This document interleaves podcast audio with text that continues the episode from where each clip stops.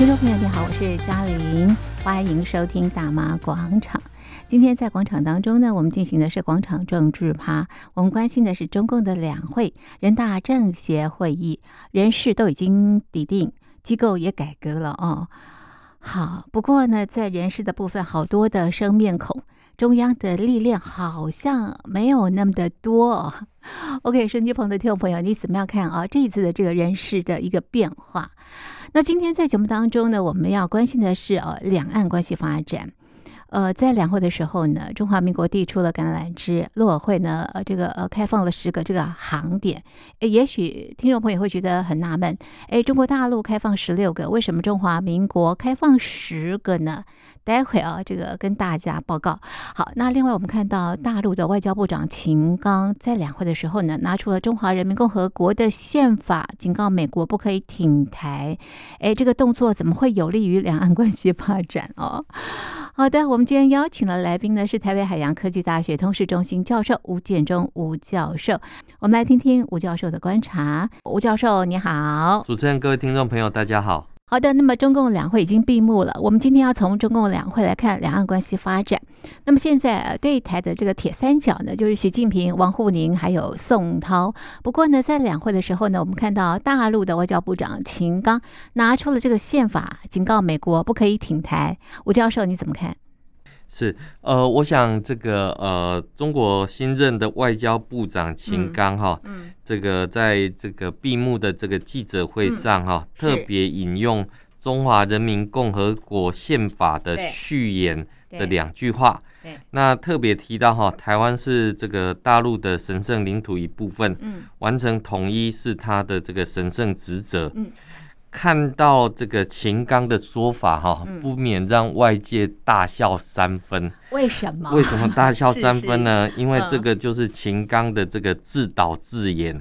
是。那我们看到为什么说他自导自演呢？其实先不论哈，中共的宪法，嗯，没有任何民意基础之外，对。那在中共一九五四年的宪法原文。是跟一九七五年修改的宪法，嗯，更是没有只字半字去提到台湾，没错，是是一直到一九七八年才把台湾写进去。所谓宪法的序言，嗯，中华人民共和国宪法的序言。如果说这样子有效的话，其实中共不仅仅可以把整个太阳系写进去，那也可以让美国变成是中国的神圣领土，爱怎么写就怎么写，爱怎么写就怎么写。是是，因为呃，这个宪法在中国大陆的这个实践的地位就不要讲了，因为习近平根本就不尊重宪法。是，那宪法在这个国际的。实践里面有非常崇高的主权地位，嗯，那台湾关系法是作为美国的国内法，嗯嗯，那包括了哈，包括了在这个美国的这种国内法的地位，嗯，是。高于美国跟中共所签的任何的协定，嗯，这个就是人民主权为主的这种概念，嗯，而秦刚的这种自导自演哈，这个还煞有其事拿出一本这样的宪法，嗯，这也说明了这个呃秦刚刚担任外交部长期间哈，这个还没有太强的这个功力。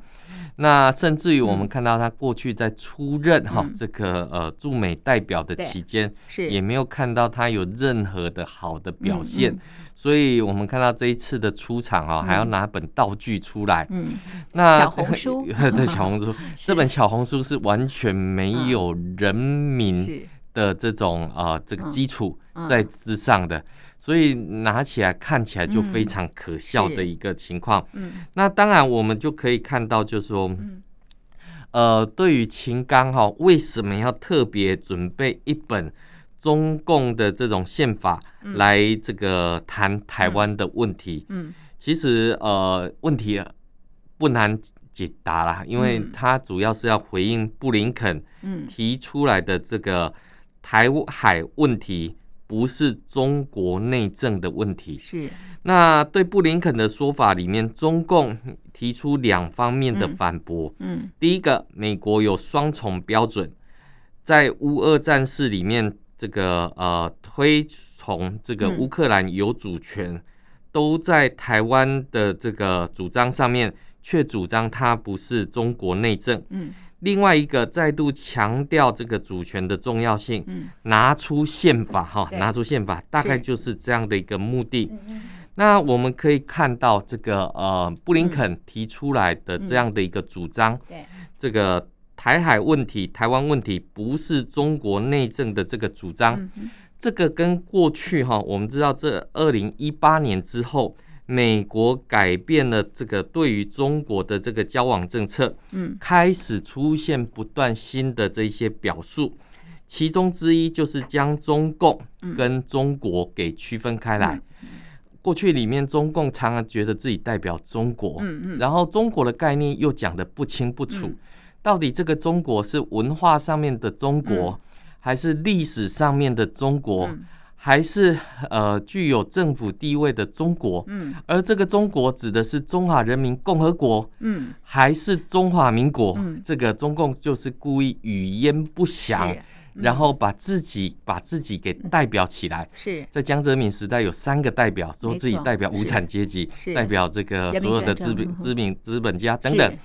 那一样的，中共老是把自己当做是所有人民的这个代表。是。那我们也知道，在美国，在台湾有很多人是讨厌中共。嗯。但不是说要跟中国大陆的人民为敌，没错，所以要非常清楚的区分对中共跟中国人民的差异。是，那尤其是中国的这个内涵，因为我们知道美国有一中政策，中国有一中原则，是一中政策跟一中原则是不一样的。那中国当然是想要啊，中共想要用这个方法来模糊掉中。国的这个呃这个帽子，嗯，那我们都知道为什么要模糊掉？因为有一个已经存在在全世界一百一十二年的中华民国，是。呃中华民国现在在台湾，没错，它从来没有中断，对，它也从来没有消失，是。它有主权，它有人民，它又有领土，它甚至于还有税收。它还有正常的跟各国的这种邦交的关系，没错。所以为什么中共要模糊掉所谓的中国的这样的一个呃字眼？嗯，他也不讲清楚到底这个中国是什么。嗯，它的模糊是可以让他有所谓的创造性的模糊，把所有的概念全部都拼凑进来。嗯，那拼凑进来的时候，对他来讲这是最有利的。嗯，对他来讲的话是最功利性的一个。做法对，所以我们可以看到，就是说，嗯，国际社会或者是台湾，其实现在渐渐的也把中共跟中国大陆的人民把它区隔开来。为什么？比如说，像台湾民众有很多人很喜欢中国文化，是很喜欢中国大陆的河川山水秀丽，没错。可是。就是不喜欢中共的这种领导体制，嗯，是，这是最重要的一个差别。对，可是中共总是用这种啊美好的江山、美好的山水去模糊掉他对于人民的这些暴政。嗯，不管是新疆。不管是西藏，对，不管是香港，其实大家都是耳熟能详，是是，而且是历历在目。那我们看到中共对香港也是拿着宪法，拿着港版国安法，就告诉香港民众你要听我的话。那秦刚现在拿了一本这个宪法出来，也是告诉全世界你要听我的话。是是。那问题来了，就像我们节目一开始所讲，这一本宪法。从一开始就没有写到台湾，到后面把台湾纳进去的时候，一点民意基础都没有的的状态之下，他爱写什么就写什么。是，举个最简单的例子，像这个南海，对，那他也常常讲历史以以来就是自古以来就是中国的领土。是，那自古以来连蒙古、连西藏这些地方到处都满是中国领土。率土之滨莫非王土。对于中共来讲的话。如果以这样的概念，那就没有任何法治国的这种概念。那对中共讲法治，那基本上是缘木求鱼。所以我们看到秦刚去谈这样的一个东西的时候，当然他的这个表述是针对美国啊，这个布林肯所说的台湾问题、台海问题不是中国内政，因为有一半以上的国际贸易海运是必须要经过台海的。因为台湾在晶片生产具有全世界的影响力。嗯，这个当然是一个非常具有创意的一个表述。没错，因为对于中共的原则是一中原则，嗯、美国是以一中政策来做出区隔。嗯、是，那美国发展对台关系的时候，就可以避免啊、呃、中共的这样的一个骚扰。那这个说法当然呃不错，可是它还是有它的一个限制。嗯，那问题来了，这个呃布林肯他直接去挑战主权在现在所受到的这样的一个限制，而不在主权上面跟这个中共里面去胡搅蛮缠，直接说台湾问题关系到国际社会的贸易跟经济，因此国际社会就可以呃介入。那同样的道理，其实我们可以看到，过去里面其实很多人在谈所谓的两岸关系。那两岸关系里面，其实呃，到底是两岸关系重要，还是对外的关系重要？其实我们看到在这两年哈，尤其是呃这个美国提出印太战略之后，台湾当然对于国际社会来讲的话，有它的一个重要性。那这个重要性不在于，就是说只有一面倒，要倒向美国、倒向中国，还是倒向哪一方？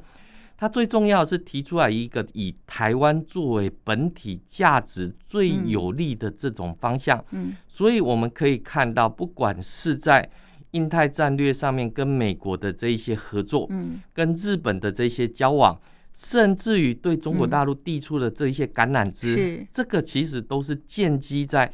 台湾民众的这个福祉、卫生、健康上面的这些做法，对，所以我们可以看到，就是说，呃，当台湾呃民主化这么多年之后，如何把自己的论述，还有把自己的主张，开始不断的去做这样的一个提升，是，尤其是务实的去看待现在国际政治的这样的一个重要转变，没错，什么转变呢？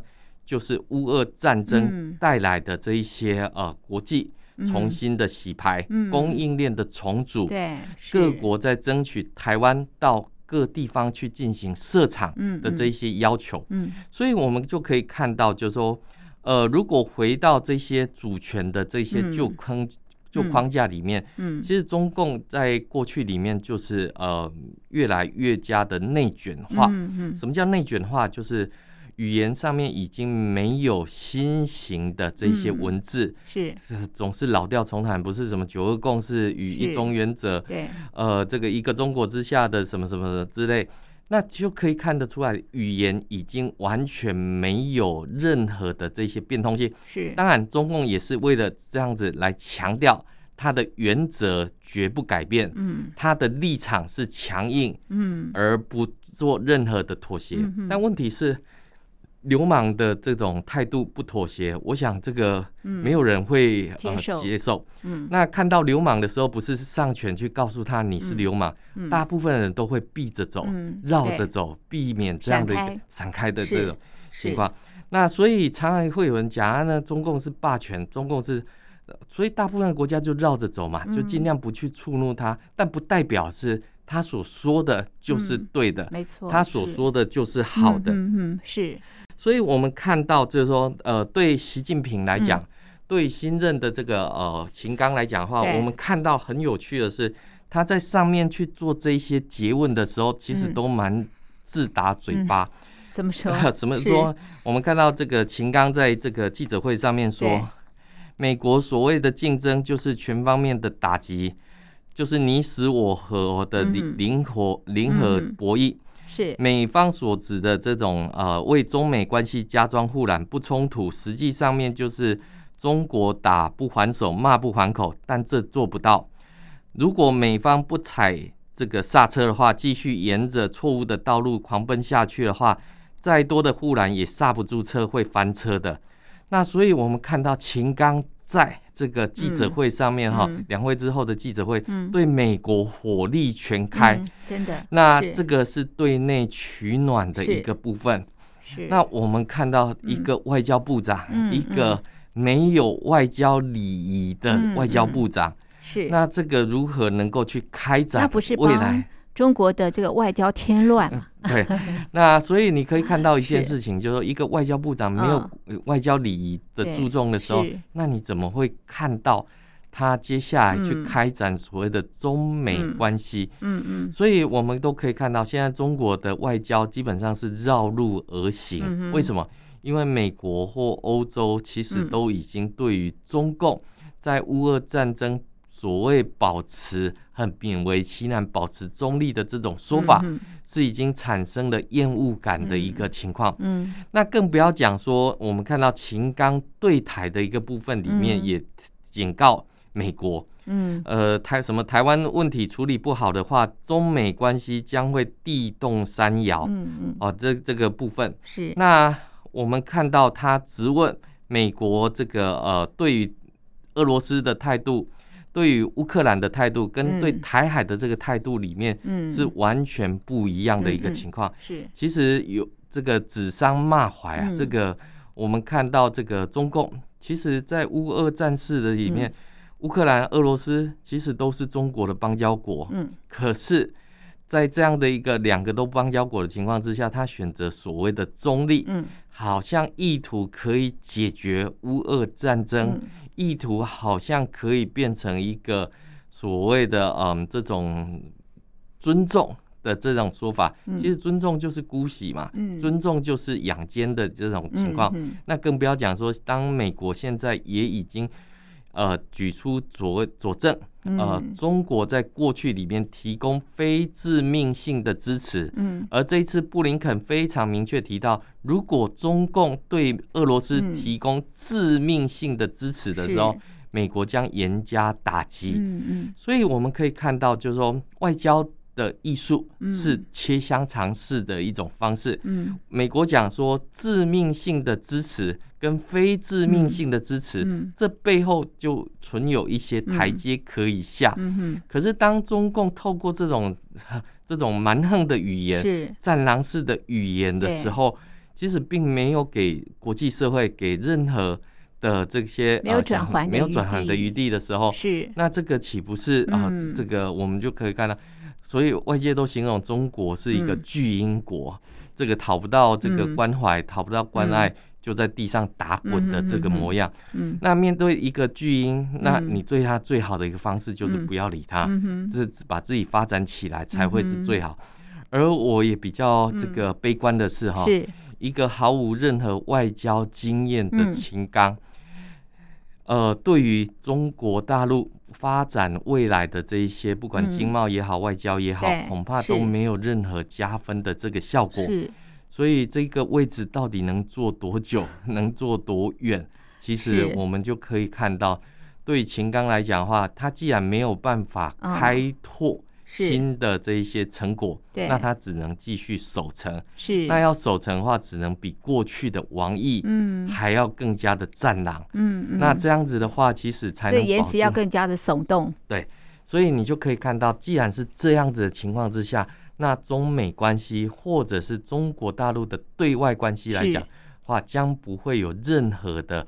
呃，这些的转换，嗯，那尤其是哈，我们看到当中共越来越加的战狼化的时候，国际社会转而比较的就是愿意跟中华民国交朋友，嗯，愿意跟中华民国做生意，嗯，愿意跟中华民国往来，嗯，所以我们看到不管是近期的这个经典赛，啊，棒球经典赛，对，国际间看到台湾的这种棒球的这个软硬实力，那甚至于也看到了这个嗯。晶片半导体的这个优势，嗯，这些都让哈这个中国大陆其实想要自力更生哈发发展在两会期间所提出来的这些科技发展部要去做的这些事情，其实中共现在就是舍近求远，嗯嗯，为什么？因为过去里面其实两岸有曾经有很多的合作，对，有很多的这些交流，是。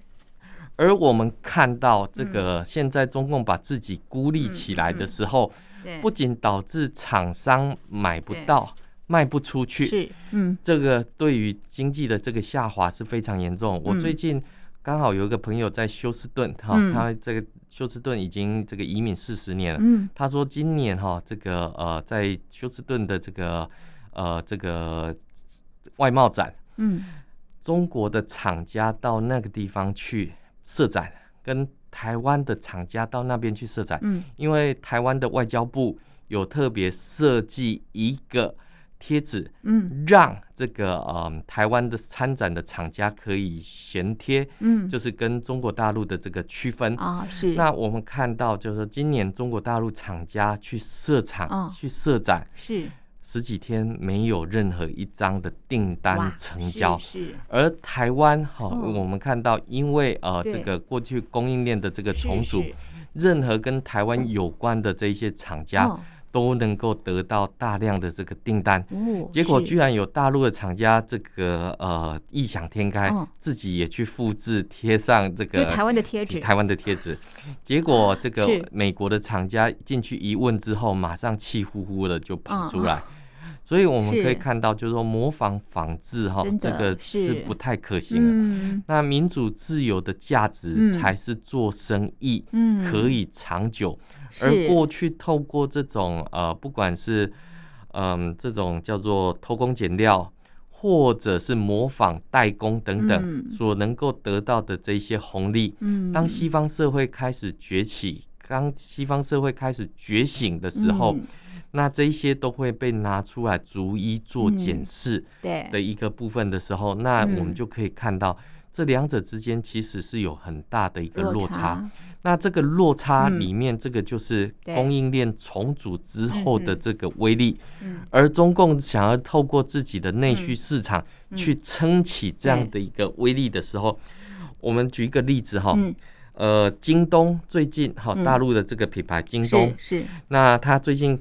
呃，这个开发了一个它系统，什么系统呢？哦、就是比价系统。哦、是。呃，中国大陆另外一个品牌叫拼多多。是。那拼多多跟京东过去都是比价。嗯。那京东这一次设计的叫做呃比价系统。是。它要补贴给这个呃，不管是那些外卖的小哥、运送的人员。嗯。简单讲就是，如果我价格比较高，我就透过补贴的方式去补贴你。嗯，那这句话说明了什么意思呢？嗯，就是说中国大陆现在的零售业市场是在比的是价格，是是，不是比的是品质的时候，那这样的内需市场恐怕是很令人担忧的一个情况，因为比的是没错，这个销销价竞争的时候，那这个厂家。到底东西能够卖到哪里去？对啊，杀到血本无归了。对，那更不要讲说现在在很多的货这个港口，那个货柜哦，这个集装箱是都堆满整个码头的一个情况。那这说明的是中国大陆的经济真的是出现很大量的这个危机。嗯，那大陆的这个外交部长却是用这种战狼式的外交。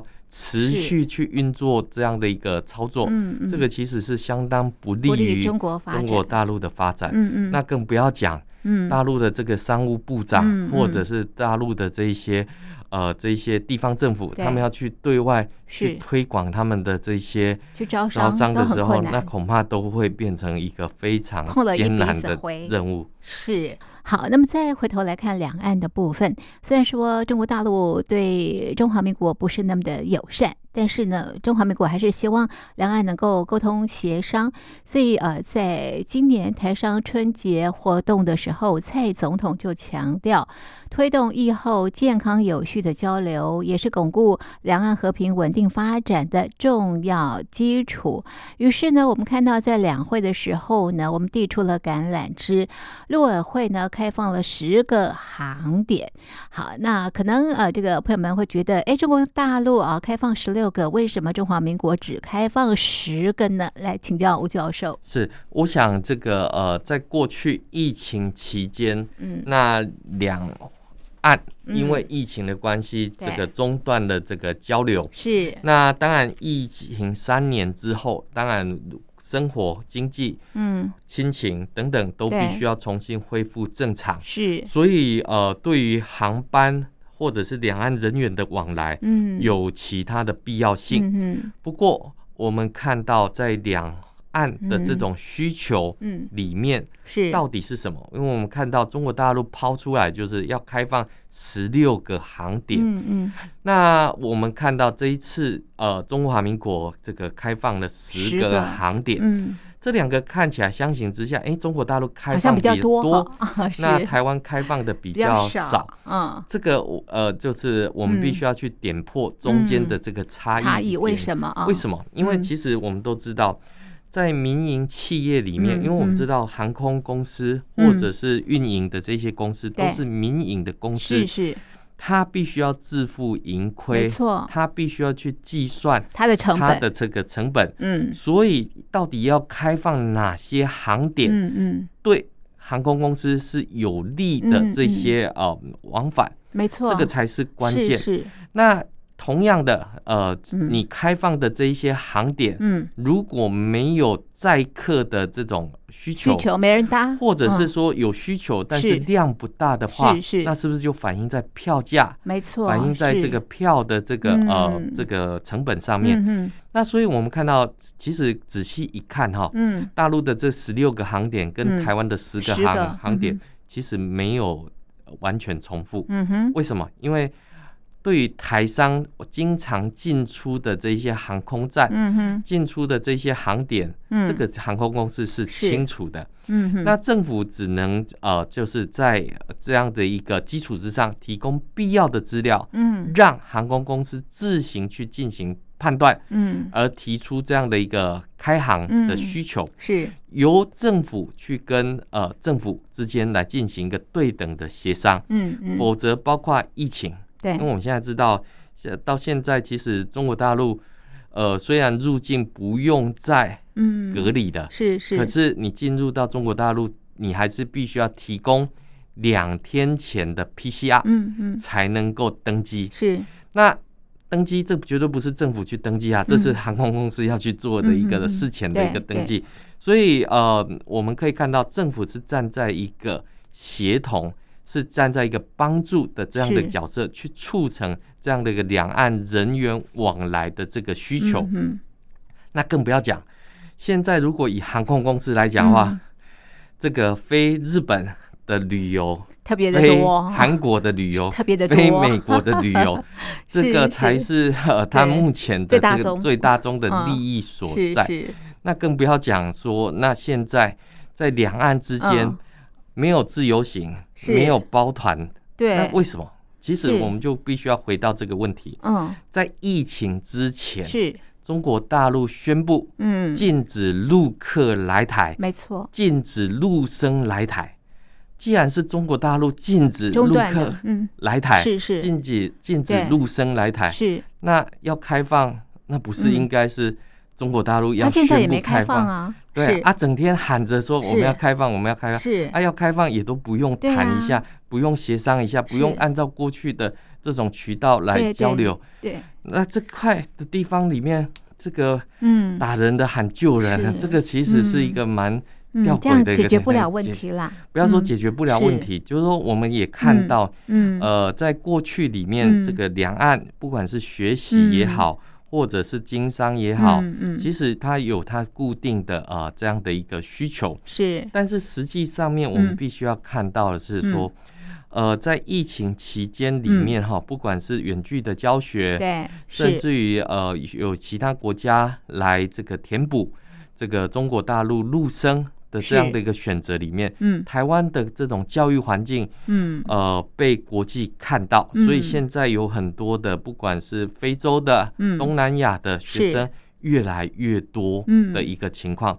那当然，因为中共终止了这个陆客来台，嗯，禁止了陆生来台学习的这些情势，嗯，你喊的停止，那你至少也要希望。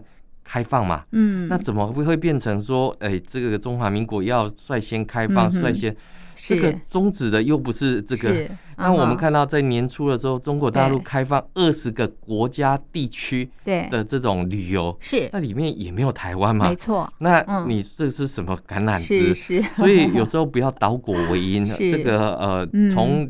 新闻画面去、嗯。嗯、去看国台办喊出要终止陆客来台，停止陆生来台，是是。这些画面都其实现在人不健忘，嗯、而且现在都是一个科技化的时代，嗯、很容易就调出这些历史影像的图片。我想这个对于大陆民众来讲的话，嗯、其实我知道有许多人非常期待。呃，到台湾来进行旅游，嗯、是，但是解铃还须系铃人，没错，到底是。谁让这样的障碍存在？嗯，我想这个是非常清楚的一个部分。嗯、否则，我们看到现在港澳来台自由行的，其实也都已经恢复正常，不成问题。我们看到在夜市里面有的很多的这些港澳，是。还有外国朋友都来到台湾，自由自在吃美食、逛街等等，呼吸新鲜的空气，是，这其实都是呃一个。事实的一个存在。是。好，最后一个问题，请教吴教授，这个呃，蔡总统即将啊、这个呃，到中南美洲访问，也会过境这个美国，我想。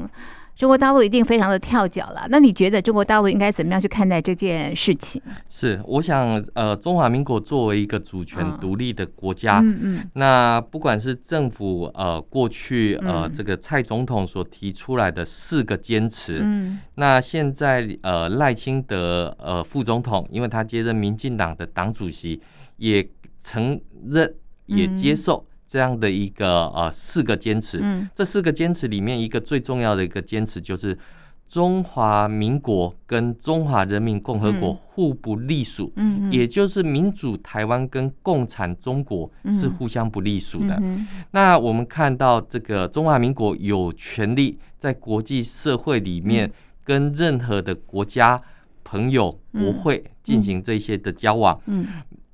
就诚如美国的这个呃众议院主席麦卡锡他所说的，嗯，没有任何一个人可以决定他要去哪里跟不去哪里，共产党更没有这样的一个权利，嗯，可以要求他去哪里跟不去哪里，所以他非常期待能够跟蔡总统的这个见面，嗯，啊，至于说什么样的情况见面，跟用什么样的一个方式来进行这样的一个交交谈。这个其实就是外交上面的一个呃艺术。那当然呃，我们可以看到过去里面中华民国不管是过境外交，还有在国际之间能够有机会能够呃对于呃中华民国的这些软价值的这种输出，其实都可以看到已经受到国际之间的这种欢迎。所以我们可以看到哈，我们可以看到。当蔡总统要过境美国的时候，已经有许多的侨胞非常的期待、热烈欢迎这个蔡总统的这个到访。嗯，那更不要讲说，像在过去里面，我们看到这个副总统赖清德，嗯，呃，他所提的这种呃政策，在过去里面跟这个美国的副总统贺锦丽，他也同样是参议院的议长，嗯，在一个一些国际的场合里面也曾经。这个碰面跟交谈过，嗯，那所以我们看到台湾的能见度是越来越高的，嗯嗯，而中国大陆如何能够把自己的能见度里面提高？我想接下来的这个博鳌论坛是这个中国大陆的主场，那更不要讲说接下来的 APEC 的这个峰会，嗯，到底两岸之间是不是能够春暖花开？是。那我们看到这个陆委会主委邱泰山也不断的呼吁，中共应该要务实的呃。看到尊重中华民国的存在，嗯，我想这个是所有台湾民众对于两岸的不管和平也好，或者是两岸关系的建构里面，是。是一个非常重要的一个基石。嗯嗯，当然，两岸关系里面绝对不是用恐吓的、用威逼的方式能够去进行这样的一个推进的一个部分。嗯嗯，所以我们就可以看到，就是当这个呃新任的国台办主任宋涛将民主协商列作工作重点的时候，那接下来如如何能够跟台湾各个团体去进行协商的一个部分？嗯、那我们已经看到台湾不管是针对认知作战也好，对于中共的锐实力的入侵，已经有了很好的这样的一个打底的一个基础。嗯，所以中共的这一些不管是糖衣毒药也好，如何能够？正是中华民国的需求，没错。正是大陆民众跟台湾民众交往的这种健康的这种交往，对，这个其实才是有利于两岸关系的一个发展。嗯，我想这是大陆官方必须要看到的一个事实。嗯，所以有关这个蔡英文总统要出访中南美洲，我相信今年的一个部分里面不止中南美洲，呃，还有包括欧洲的这个出访哦，因为我们知道新任的这个国安。这个国安会的这个这个新任，好，是。基本上我们都可以看到，嗯，在各种不同里面，嗯、各国都有不同的这些邀访。嗯、那甚至于我们看到，包含这个捷克啊，嗯，这些国会议长的陆陆续续都会组团来台湾。嗯、我想台湾的能见度，中华民国的能见度会越来越高。嗯、所以呃，这一些的部分，当然还是要能够中共哈，对于这样的一个中华民国的国际外交。嗯国际参与的这个需求，嗯，这是台湾民众非常热切想要看到的一个部分。是任何片面的打压或者是打击中华民国的外交，我想都是不利于两岸关系的一个发展。那。所带来的这个后果，我也想也是中共所必须要付出来的。没错，这个蔡总统也提到，这个两岸和平稳定哦，是两岸共同的责任，也是所有人的共同期待。然后呢，他也提到呢，这个呃，中华民国沟通的门呢，始终是敞开的，在理性平等及相互尊重之下呢，愿意跟北京当局展开对话，一起寻求双方可接受，而且可以促进区域和平及稳定的可行之道。好的，今天的节目呢就进行到这里，非常谢谢听众朋友的收听，也谢谢吴教授您的分析，谢谢您，谢谢。